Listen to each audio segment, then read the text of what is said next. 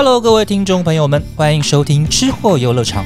我们有美食，有旅游，让专业玩家带领各位来场耳朵的小旅行。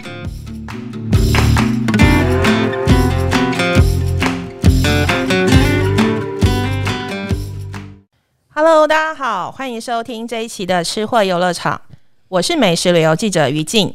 今天呢，我们想要聊一个比较特别的主题，就是呢，不知道大家有没有这样子的一个状态，就是说，诶，当你跟身边的朋友出去玩的时候，你们可能会因为自己的兴趣啊，或者是什么工作上的职业病啊，然后呢，会有一些比较特别的主题的规划。那我们呢，今天呢邀请到两位有地球科学背景的来宾，那他们呢，其实就平常很喜欢去走访一些特殊的地质景点。那我们也希望可以透过他们来一趟台湾地质之旅。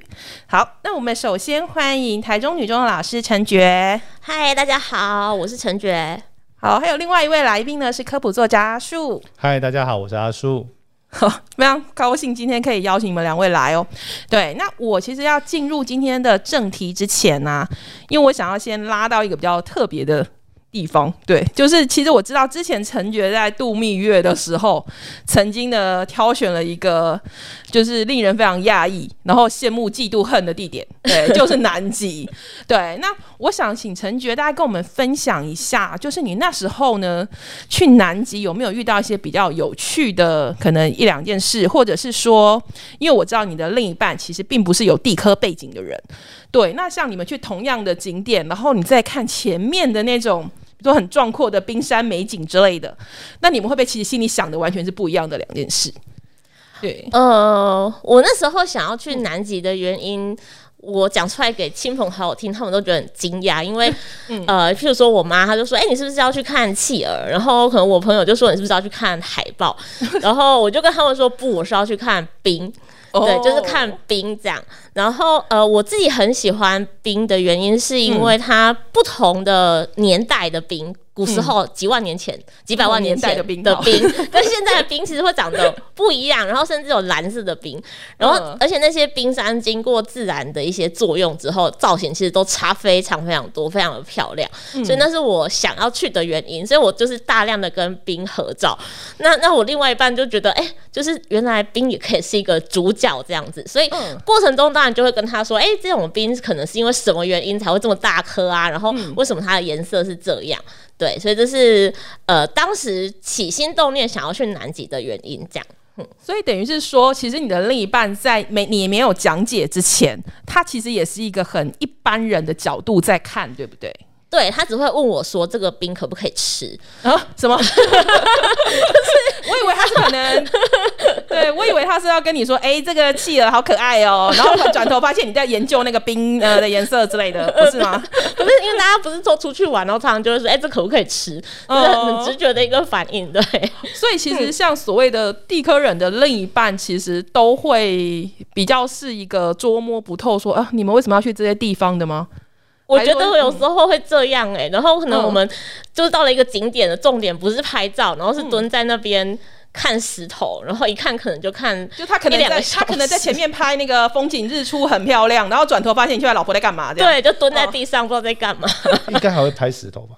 应就是对，就拍拍石头。然后就想说，奇怪，这个人的角度为什么不是往上拍，是往下拍？是不是？对对对，对而且我们地科人还有一个很常说，就是嗯譬如说我叫你去在那边站好，要帮你拍照。可是我们最后其实拍出来的照片，那个就是有你，是不是？就是一个比例尺，对。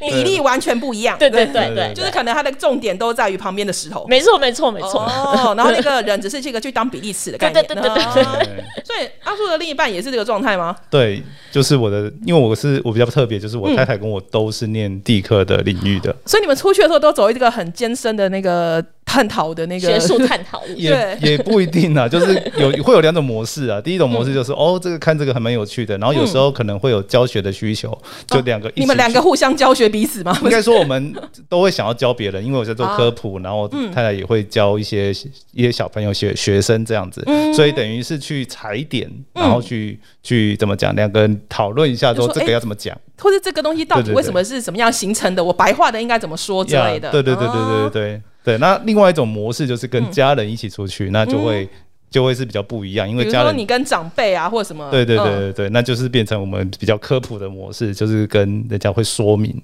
哦，那比如说像、嗯。像陈觉刚刚讲说，哎、比如说像你你老公正在看着一面冰山的话，你会跟他说这个东西已经形成了几千几万年这样的，你会讲到这样子吗？还是你会就说我当一般人在科普的时候，我要怎么去跟你讲这个地方，我要怎么去做一个地质观察？我喜欢用问句开头、哎、哦就是职业病上身，嗯嗯嗯我就会说。哎、你知道为什么这个冰看起来蓝蓝的吗？哦，对那对，那到底为什么它会蓝蓝的呢？呃，其实就跟光线有关系啦，就是它哦时间久了之后，里面的空气被排掉之后，有一些光线的散射啊、吸收。嗯嗯嗯嗯，就是就是，比如说，可能跟着你们出去的嗯话，它其实现场就会有一些比较好玩的东西，就是可能你这边在你们眼里，一颗石头都不只是一颗石头，有的因为就像一般人如果去一一些景点，他会想要听他背后历史故故事嘛。现在很多、都强调这种深度的对。然后、嗯那我们的历史故事可能就是尺度更久一点。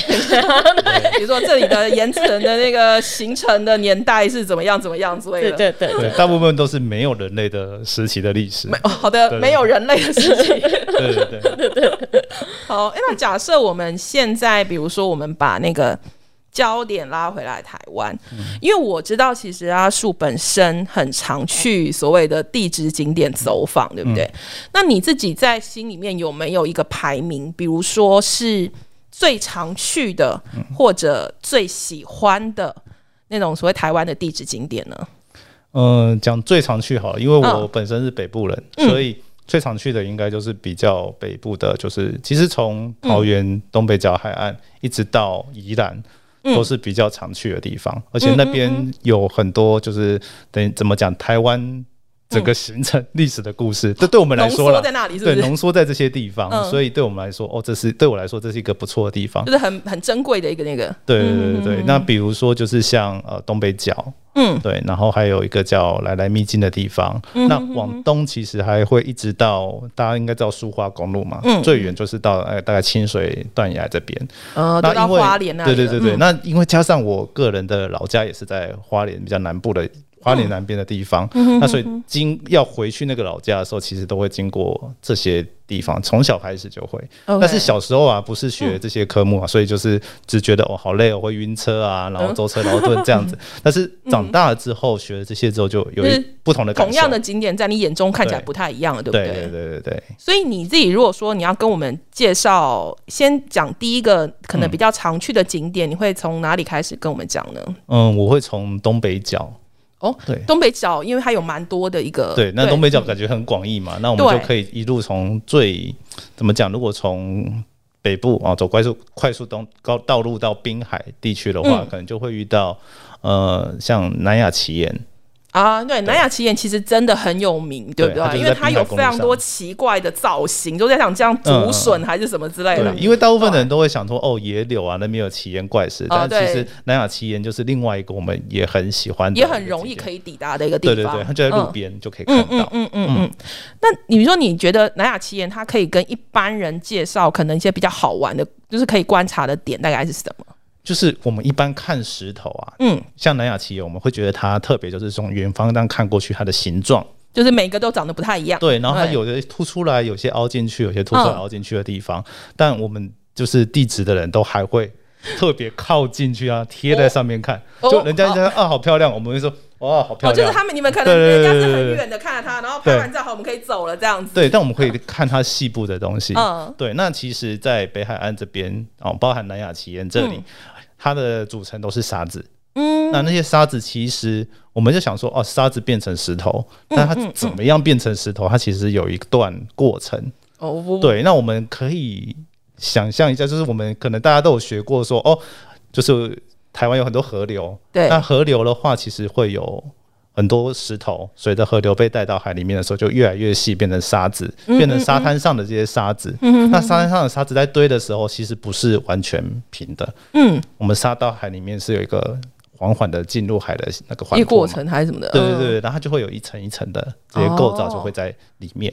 那我们就很喜欢去看这些里面的一些构造，然后看到它的纹路很漂亮。OK，所以你们就会去特别去近处靠近，然后就是看它的那个上面纹路，其实细看，其实每个都不太一样。那当然，对地科人来说，就是科学的角度来说，好，就是科学的人来说，就会知道他说他历史发生的故事。但是对于一般人来说，哎，它也是一些很漂亮的纹路啊。嗯，对，其实大地都有很多天然的这些像画布吧的那种感觉。那如果是对一般人，我就会跟他说明这些。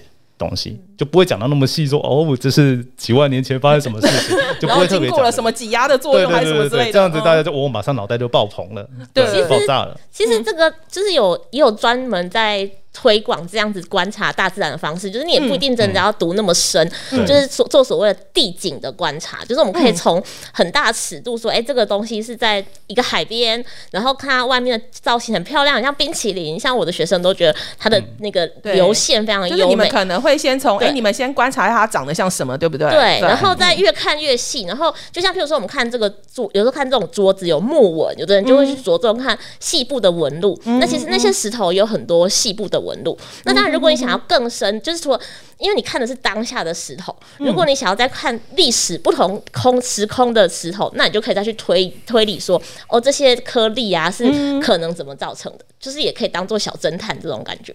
就你们可能会现场去说，哎，你们会发现这个地方跟刚刚旁边那个地方其实长得什么不太一样，或者是颜色或者怎么样纹路可能都不太一样，然后它可能是因为什么样子的原因。嗯。哦，这样其实蛮好玩。而且我们人类通常都是大部分都是用眼睛去看得懂，就是动物。但是其实，譬如说用手去摸，嗯嗯，你就跟他说，哦，这触感不太一样。嗯，那真的摸其实是摸得出，就是在不要破坏它的状态下，对，其实轻轻摸一下是是可以。细致啊，粗糙都不太一样。嗯嗯。然后就说可能会因为它可能因为年代的差别差别，所以它可能现在摸起来会稍微比较怎么样怎么样之类的。对对对对对。哦，那所以其实我们现在看到的大部分其实都已经是至少。有说无法可可考，对不对？就是可考了，就是几几万年、几十万年这样子。哦，对，就里面它有时候有一些地方，就是北海岸，比如说像野柳，我们去看它地层里岩层里面会有一些化石。嗯，那化石就是就比较容易判断，对，而且有那些化石就知道说，哦，它是生生长在什么时候的年代。嗯嗯嗯嗯嗯。那所以说，其实，在南亚奇人的部分，其实它就是应该是说，对一般人来讲，就算你。怎么讲？不太好理解它的年代或者是形成的原因，但是你至少可以从观察它一些特殊的造型开始。然后，因为其实大家也很喜欢拍照嘛，嗯嗯，对我来说，其实你去拍一下这些很特殊的岩石，对，所以也其实也是蛮有趣的一个经验，对不对？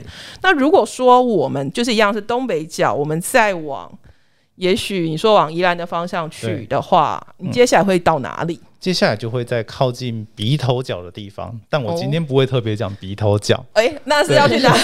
鼻头角在对，在它鼻头角的隔壁的地方有一个叫来来来，就是草草字头的来，呃，莱茵河的莱，莱茵河的莱，对，来来秘境。嗯，对，大家去 Google 一下就有这个地点。嗯嗯，那其实也不是很难到，它就是从也是从公路，然后往找一条小路，嗯嗯，然后往。呃，海边，嗯，可以下到，所以它是一个，就是你说所谓的比较是海岸，对，它就是更靠近海的一个地形。哦，那那边的话，我们可以看到什么东西呢？嗯，在那边的话，其实其实要讲这个点啊，我觉得大家虽然不熟悉，但我个人非常熟悉，因为我在念地质的时候，有时候当助教都很会带学生去那里。但是那里的特色就是它是一个海蚀平台。哦，嗯，海蚀平台就是一个很平坦的地方。对，那。它到了很靠近，就是比较路上的时候，才有一些高起来。也就是说，我们会有一个很平台，就是它退潮的时候。那它上面会有，比如说很多的坑洞啊，或什么？对对，它会一点小小的坑洞，因为会被那个海水侵蚀，对不对？对。而且，如果我们用，比如说 Google Map，它可以从，就是或者是卫星呐，就是从天空上看那个地图，它其实可以看到岩层的一些纹路。嗯。但是我们到了现场，那些纹路就会变得像，呃，这形容像洗衣板。就一一个一个一个一个的那种感觉，就会有一些凸起凸起的波浪状的一些构造，对，那就会看起来哎，很像个。巨型的一个洗，巨型的洗，它是不是有个名字叫做什么什么上帝的洗衣板还是什么？哦，好像有这样的名字，对，魔鬼的洗衣板，魔鬼的洗衣板。对，那那这样的这样的地形，其实，在东北角很多地方都有。那为什么我们要特别选来来呢？嗯，因为来来其实它还有一个很特，这个洗衣板当中呢，有一个东西把它切切了一半。哦，好的，那个是一种火成岩，火成岩。大家就想说岩浆。火山是不是？火山、嗯。对，那火山其实不只有像我们现在阳明山这种大同火山，大家看到的三角形锥状的那种火山，嗯也有在地底下岩浆乱窜的时候形成的哦。一些、一些构造。嗯嗯嗯，对，那来来这边呢，其实它过去是埋在地底下，然后被抬上来。那在埋在地底下的时候，有时候有一些岩浆，它会形成出来吗？对，它它没有喷出来，它就在那边就默默的凝凝固哦，成一块，然后那一块又会比其他周遭的岩石硬，就是火成岩它是很硬的石头，所以它到了呃陆地上，在那个海蚀平台上像什么呢？就像一个机关，机关哦。就是鸡的那个罐。公。鸡的头公鸡冠，的冠，然后它就会有凸出来的一块，然后就是一个片状的，在那个地方。那我们就很喜欢叫学生在上面观察，因为在台湾你要找到这样的火成岩地形并不太多。所以其实即便是你说，因为像阳明山那边，它可能因为它不是那种对，它是一个地地表上一个喷发的东西。那但是在我来来这边，它是一个在很古老的时候在地底下形成。嗯那随着台湾是台湾其实被板块挤压抬上来的，对那它在抬升过程中其实慢慢露出来，我们就可以看到说，哦，原来在地底下发生过什么事。那这个地方就很适合带呃大学生或高中生去那里做比较深入的 地科学习，这样。但是对于一般人来说，我觉得也是一个很特别，就因为在广大的一片海蚀平台上突然长一一个像墙壁哦，或像机关的东西，其实对一般人来说，因为很冲击啊，因为那是一个就说好像不应该出现在这里，对是不是？不应该在那里的东西，而且很像人工做的哦，因为它太哦，你说以为他人家把它雕塑成那个样子，对？因为之前就有在澎湖的海底发现嗯。类似的东西，然后哦。当我们科学的的角度的角度通常嗯。不会立刻就说、啊，那一定是火山，我们一定会一步一步排除其他的可能。嗯。啊，因为它就是太工整了，所以一度有人觉得说，哎、这是不是什么古时候的亚城墙特兰蒂啊？斯对对对对之城之类的。消失落的那个亚特兰蒂斯王国，对是不是对对对古文明再现啊，对很好玩就。是大家的幻想。没错，很想要有海底人。然后就被我们戳破戳灭了。说其实不是，是不是？对它其实是人人工弄出来的，它不是，它就是这个只是它火山，只是它不小心刚好长成了那个对，样子。它就长得太工整了。哦，那所以说，其实像你刚刚讲到的那个来来地质区，嗯，所以它其实比较特别的，其实就是你刚刚讲的那个所谓的像洗衣板一样的海事平台，对然后还有另外一个就是说长得长出来像机关的火成岩。对对对对，因为我自己知道，好像说那边还有一个很奇妙的岩石吗？说就有个造型，说是像龙一样，是不是？我想我们应该讲的是跟那个同一件事是不对是？跟那个机关 因为一般人他就对好像是把它就是讲成就这个像龙的形状，嗯就是要这样子进入海之类的。对那，这样被我讲成机关，是不是太 low 了一点？不进。大不对，敬。也是一个很具象的形容啊。对的，对，而且海蚀平台通常都会有另外的 bonus，就是像刚刚于静说的，它它表面会凹凸不平嘛，所以它对当水退掉之后，它会留下很多潮池，潮就是潮汐的潮，然后池塘的池，那很多生物有可能会被留在那边，所以很多家来不及长，爬走的小螃蟹之类的。对对对对对，所以它是一个很适合。观察生态的对生态的一个地方，嗯当然我们不要就是就把它抓起来啊，然后就欺负它，就是 没有，就是也可以，就是细细细的去看它，拍拍一下、拍照之类的。可以很近的去观察，那个非常的好玩。说其实那边其实感觉听起来也好像很适合亲子旅游，对不对？说其实不是说只有一般的什么国高中生需要念地科的人没有之类的，对不对我觉得？很适合那还有很多东西可以看而且。那边算安全吧？对对，因为它是一个海蚀平台，你只要不要太靠近海侧的话，它都大致上算安全。因为浪其实要打上来，除非很大，嗯，不然你只要跟它离个几几公尺、几十公尺，其实是不太容易的。就一般状况下啦，那、当然台风天我们就不要过去。对，但是正常的情况下，它是一个相对、呃安全安全对，跟然后很容易可以观察，对对对海蚀地形的一个地方。那刚刚讲到说，其实那些潮池里面，甚至我还有看过像热带鱼，就是很鲜艳的那些鱼。尼莫吗？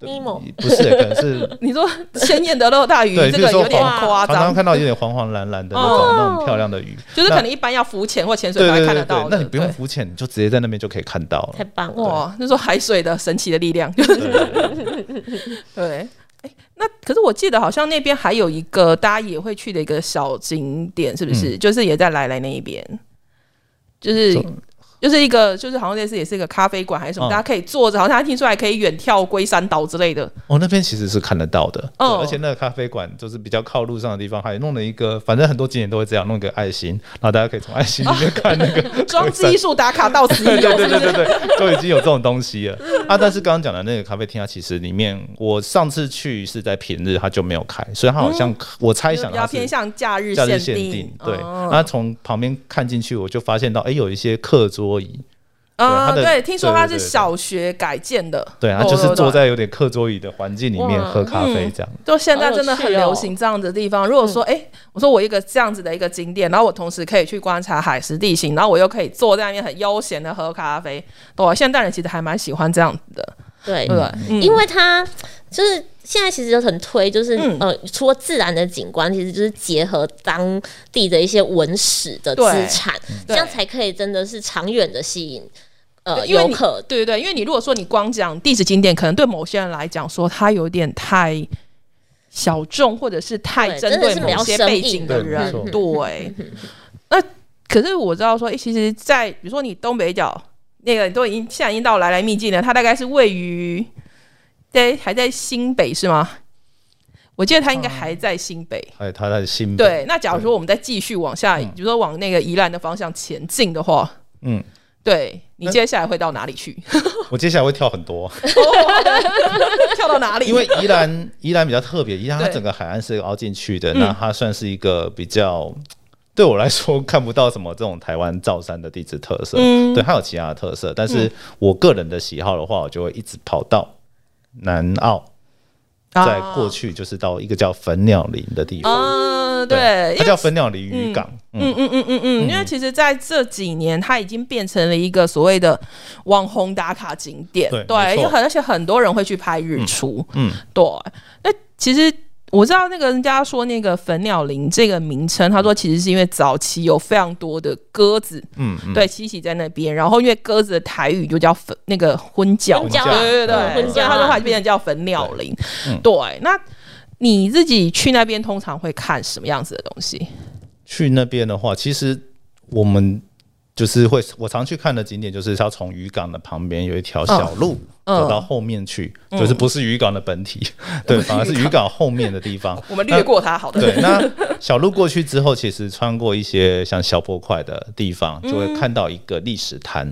嗯，对，那那个砾石滩就是有比较大块石头的那个，对，砾石就是像鹅卵石啊，其实大家就是一块一块，大概这样拳头大的左右的石头，然后圆圆的就在海边。嗯嗯，对，那因为那边其实就是也蛮靠近峭壁的，嗯就是峭壁，然后历史，然后就海了。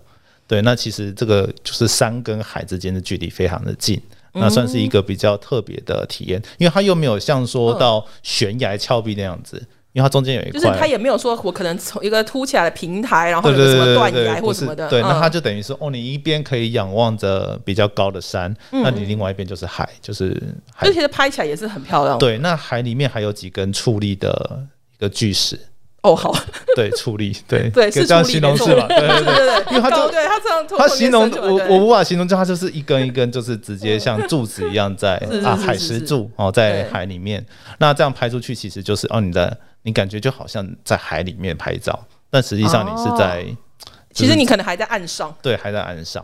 然后另外就是值得一个推荐，就是我刚刚其实有时候大家用视觉，那嗯。我在南亚骑的时候用触觉，但是到了粉鸟鲤鱼港，我就很喜欢大家用到听觉的方式来欣赏这里。嗯，对，一般我们在海边的时候会听到你说海浪声，对海浪的声就是这嗯样刷的的声音，但是在呃粉鸟鲤鱼港这边后面这边的，我刚刚讲的鹅卵石，它会被这个，因为它的海浪还是会带动这个石石头，然后因为它可能比较大颗对，那比较大颗，它铿铿铿的声音是非常清脆的。嗯那加上它的石头的性质是很硬的，嗯那它听的声音其实跟，就是我觉得它声音是一种很清脆的的就是可能。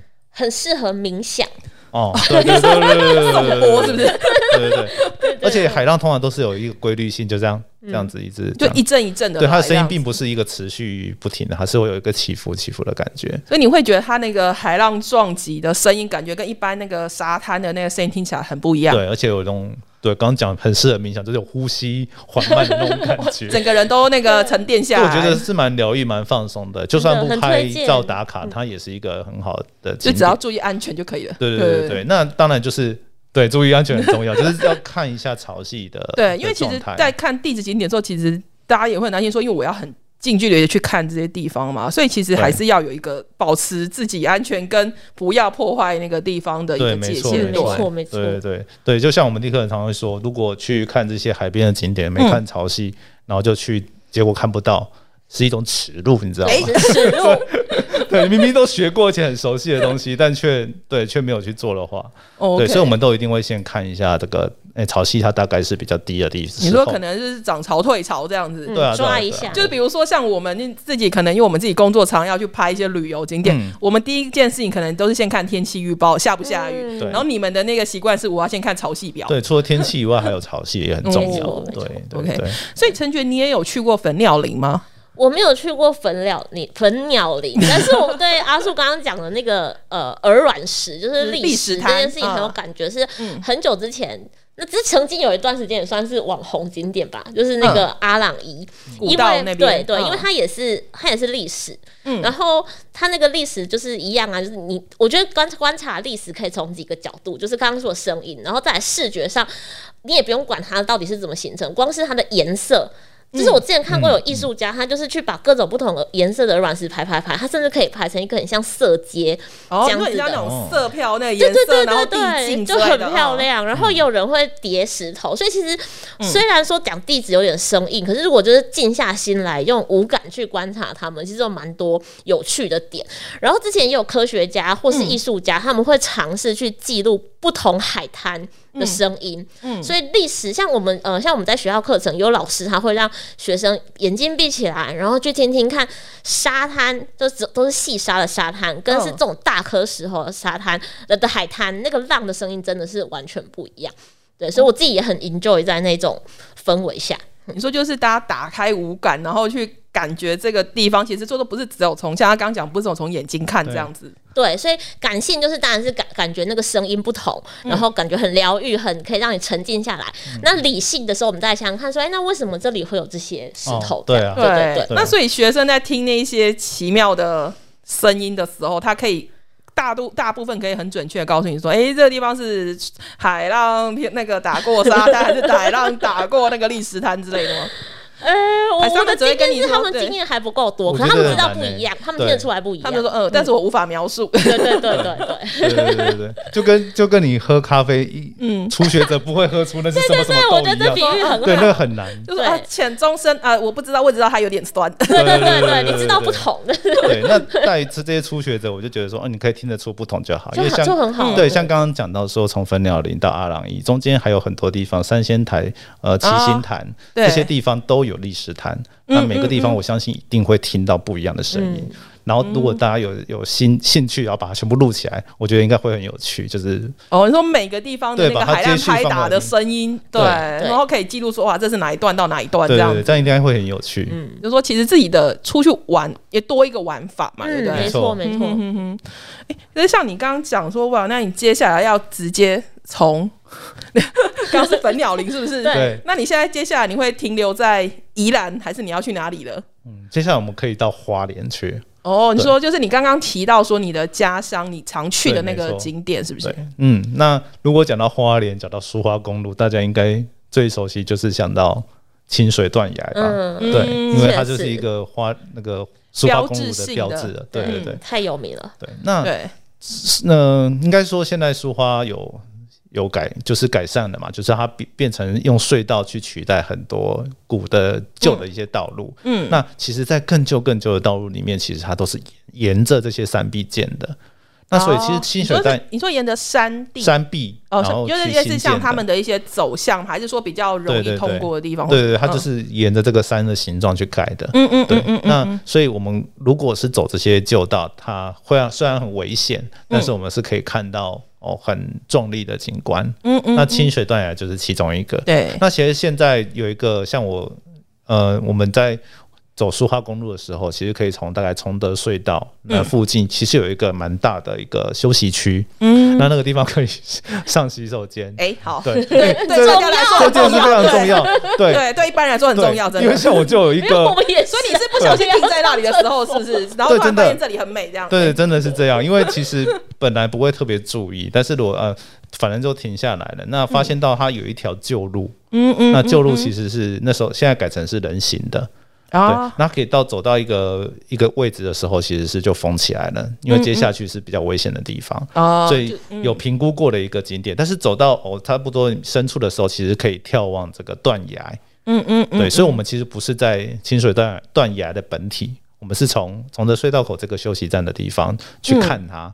那看的话，其实是可以看到它整个从是这个海跟断崖之间的感觉。嗯，对。那我刚刚有讲到说上洗手间其实非常重要，就是 我觉得各大景点它，我觉得在这个人人的这些基本需求上，你如果有这样的东西，其实会比较让人，你可能会让大家更有意愿去那对去待在那里一下下，对，因为我也不用担心说我要去临时要找哪里上厕所或什么的，其实是蛮方便的。那也有一个足够的停车区。那在这里那里的话，我我常常都会跟就是，譬如说。我家人好了，都会说：“哎，这个地方是是哦会断呐，所以我们路会要往内盖，嗯，就是我们要避开就是为。为什么他们要这样盖？对，为什么要这样做？然后也会甚至呃眼尖一点，就会告诉你说：哦，这个地方其实是过去会山崩会怎么样的地方。其实因为我学过嘛，所以我们看得出来。”好，那这块呃平台是怎么样？所以安全就会跟大家分享这些地方。所以其实很多公共建设背后也都有这些地质的考量在后面。但是一般民众可能不是那么清楚，所以如果可以多知道一点的话，第一个当然就是你就比较不会觉得哎为什么要这样，然后再再来是你也比较可以让自己在安全的一个状态下这样。对，因为比如像你刚刚讲说，可能有些人不不理解，他就会说。啊，我干嘛不直接从这边直直开过去一条就好了，对不对？对，没错，对对对对。可是他说，可能就是因为可能这边可能比如说岩层比较脆弱啊，或者是因为什么样特别的原因，嗯，对，他说我们我们是因为要配合这个地形，所以我们才要做这件事嘛，对不对？对吧？因为其实像阿树刚有提到说，其实我知道是崇德隧道口这边，它其实两边，嗯，对，其实好像就是都其实都可以看到清水断崖嘛，然后等于是不同的。欣赏角度啦，然后像你刚刚讲的，其实有确实有另一边，某一边它确实是一个比较大，然后比较是可以让游客停下来的一个地方。对，那其实两边看起来其实应该是都蛮漂亮的。对，那其实像陈觉，那你自己最近我知道你好像还有去一个也是很台湾很知名的一个特殊地质的景点吧？跟阿叔一起去的，你们两个，哎呀，超夫了吗？就是那个草踏沙丘地质公园，应该说我们一些地科人自己组了一一个团去那，就三不五时要去考察。一下，对对对对对对，也是西家带眷一起去这样，在那个桃园观音的那个草踏沙丘，对对对，OK，我很喜欢沙丘，是因为。不是因为电影，我本来想要帮你接，最近那个他有入围奥斯卡了，是不是？对对对。可是就是可能也是还是有一点关系，就是我觉得沙丘很容易让人家有一种末日感。嗯，对。啊，就很苍凉的那种感觉。对，然后它那个植皮，就是你不太会有植物嘛，因为那个沙子不断的被呃带风带走，又带来新的旧的，一直就是不断的汰换，那个迭代速度非常的快，所以你其实很难会有什么壮观的植皮，所以你就更有一种就是。怎么讲？有一种科幻的感觉，我不知道，因为我很喜欢，我之前喜欢看一些科幻，而且通常都是一些反乌托邦的科幻。很难想象说，在台湾其实也有一个这么大片的地方，对不对？因为他通常想到沙丘，不是会想到什么日本的鸟取吗？啊，或者是那种什么撒哈拉沙漠啊那种地方，对。其实台湾就有，嗯，对，因为所以他才会被知道什么台版的撒哈拉沙漠。对，对。那你们那时候去的时候，有比如说特别爬到比较高处的地方吗？就是他的那个有有有，而且我们还走了很长一段。哦，那你们觉得那个沿途它有什么比较好玩的，或者是比较有趣的，可以跟大家分享，或者是大家一般人去，他们可以观察什么东西？就是会陷下去，哎，很好玩，就像流像流沙一样的。然后就会像那个电影里面会想要，哎，这样奇怪的走路方式。哎，好的。对我我自己觉得。就又讲到无感，就是我我其实那时候有试着想要把鞋子脱掉，因为我觉得踩在那种沙子上跟一般的沙滩也是不太一样。然后当然就是真的会稍微往下陷。那我不知道大家喜不喜欢爬山，就是、呃，像我很久之前曾经去爬过富士山，那富士山前面的路因为都是火山灰，大家可以想象它其实也是很细的颗粒，所以跟沙丘有一点点像，虽然其实。呃，成分还是有差别，可是它有点像，所以你很容易踩下去就会陷下去，嗯。然后你的力量很快就会被消耗掉，然后就是那个举步的围肩，是是？对对对，然后它后半段才是比较硬的岩石，嗯，然后这时候你就会发现，就是哦，也是我另外一半跟我一起爬，你就会发现说，哎，其实爬那种沙丘，一般会爬山的人不一定真的可以适应这种沙丘的形态，就是你真的要用自己的身体去跟那那个力量对去。抗衡，对，去找到一个省力，然后又可以平衡的那个对对对、嗯对。那我记得那时候那时候，因为我就新手嘛，新手其实比较战战兢兢，反而就是没有一直消耗可能他已经走很远了，那你还在后面，但是是我我我的另外一半就是他可能很擅长爬山，可是他可能一开始哦有点轻忽那个沙子吸收力就是可能。踩下去的那个，对，嗯然后所以他很快就觉得很累。那我觉得那个过程也蛮好玩的，有点像是跟自然的一些力量在对话这样。嗯所以就是说，其实一般人去的话，他可以，就是他只要克服那个怎么讲，一开走路的那个很很一开始很累的那个状态之后，它其实后面可以，比如说你会爬到真的比较高点的地方，它其实可以看到更壮丽的景观，对？景色真的很很苍凉，我就要说就是很苍凉。然后你真的很难想象在台湾怎么会有这种地方这样。然后因为它加上它之前有我在猜，可能以前有一些军事的设施，有一些碉堡，然后它可能因为沙子被冲掉了，所以它就是有一些颓皮的状态。然后我我也觉得很适合，就是反正那边拍怎么拍都很像电影场景。就是倾倒的那种碉堡的感觉啊，对对对对，因为可是我知道它的那个算是行程也是跟风有关系，对不对？没错，对，嗯。就是主要是东北季风，哦，对，因然后为嗯，它会把沙子带来到这个地方，就它就会这样子堆积在这边，堆积在这边，嗯。因为台湾到这这个附近为海岸就有点转向，所以嗯。大概堆到这边，然后剩下就被冲走，嗯。对，很多这样。那因为我刚刚讲到东北季风，嗯。所以呢，这个还是要建议大家一下，就是看天气还是很重要。哦对，因为我们那天去的时候，只要看潮汐，我们还要看对对对天气对对，那天刚好是东北地风增强的时候。所以你们是怎么了？被风吹倒没有？对，我就是们就逆着风这样前进，对，那哦其实会比较耗体力啦，主要是就是这样。更加的累了，因为安全性苍凉，安全性是还好，但是就是有苍凉感的感觉，就是走一走，我为什么要来这里？这种感觉，对啊，因为其实我说像你讲到东北季风，我其实还有想到说，其实像屏东恒春的那个风吹沙，其实也是跟东北季风有关嘛，对不对？只是说他们那里就没有说像观音这边的那个沙丘，它比较相对完整。对对对，就好像是上目前台湾比较最大的一个、最完整的一个，算是沿海沙丘地形嘛。，对，对啊，而且我 没有写。我 我很喜欢，哎、那是他的地址馆吗？哦对，我个人我个人很喜欢它对对的，对，因为嗯。他弄了，就是规模，老实说不大，嗯。然后它也不是什么装潢很华丽的对。的博物馆，可是它里面设计了很多。呃，参观的民众可以跟展示品互动的一些设施，譬如说，他会告诉你说，沙子它可能很会吸热，所以它会有一些设施，就是可能照模拟阳光照沙子，然后照之后那个沙子会有什么样的温度而且，它可能是用跟相对也比较白话的方式去让大家理解对这个地方。对对对，对我我个人，我像我自己，譬如说，还疫情前会去日本，我我其实每次去一定都会选一些博物馆。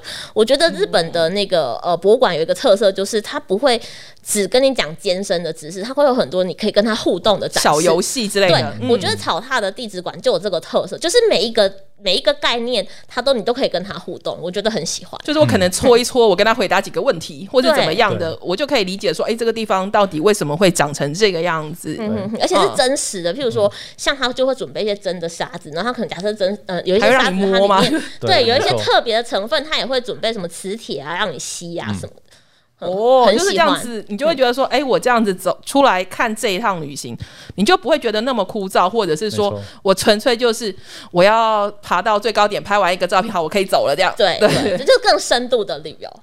对，那我补嗯，补充一下，刚刚讲的这个地质馆，它后面也是一个，我觉得算是一个著名，也是著名的旅游的地方。嗯但是这个旅游是呃玩冲浪、玩极限运动的会在那里。对，因为那个馆它的后面其实它有一些冲洗的设备，就像海海水浴场一样。那这些就是有一些爱冲浪爱好者，或者是我看它好像是类似用飞行伞加浪的那一种方式去冲浪的，那就会在那边后面的所以地方。就说其实喜欢那种比较户外的。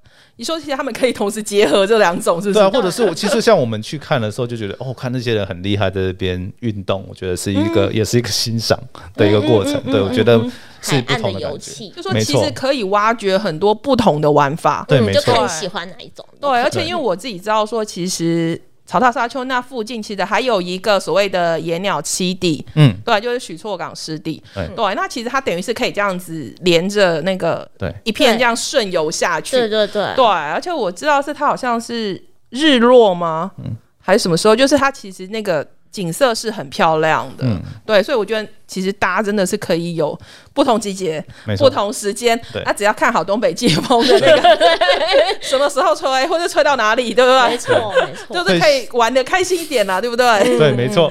安全又开心。我过年才去过，对，因为那过年的时候，就是因为疫，就是开始好像有一点疫情，那我我我妈就说，我好想出去哦，可是我又怕去人多的地方。我说好，我带你去 看沙丘都没有，人，对？都没有人，而且风很大，就超安全对，你如。果可以接受，我这边只有沙，空那气流通，走起来有点累而已，对不对？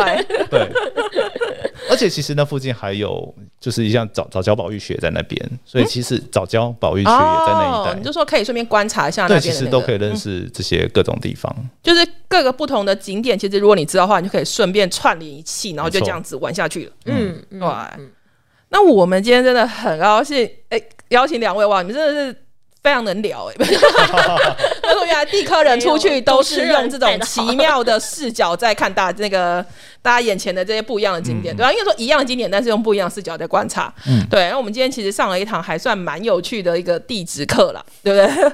所以说，如果呢各位听众朋友，你们以后呢会来到就是我们刚刚讲的这些地方，或者是你们听完觉得感兴趣的话，其实你们下一次去的时候，也也许你们可以听一下，哎，海浪不同的声音啊，对不对？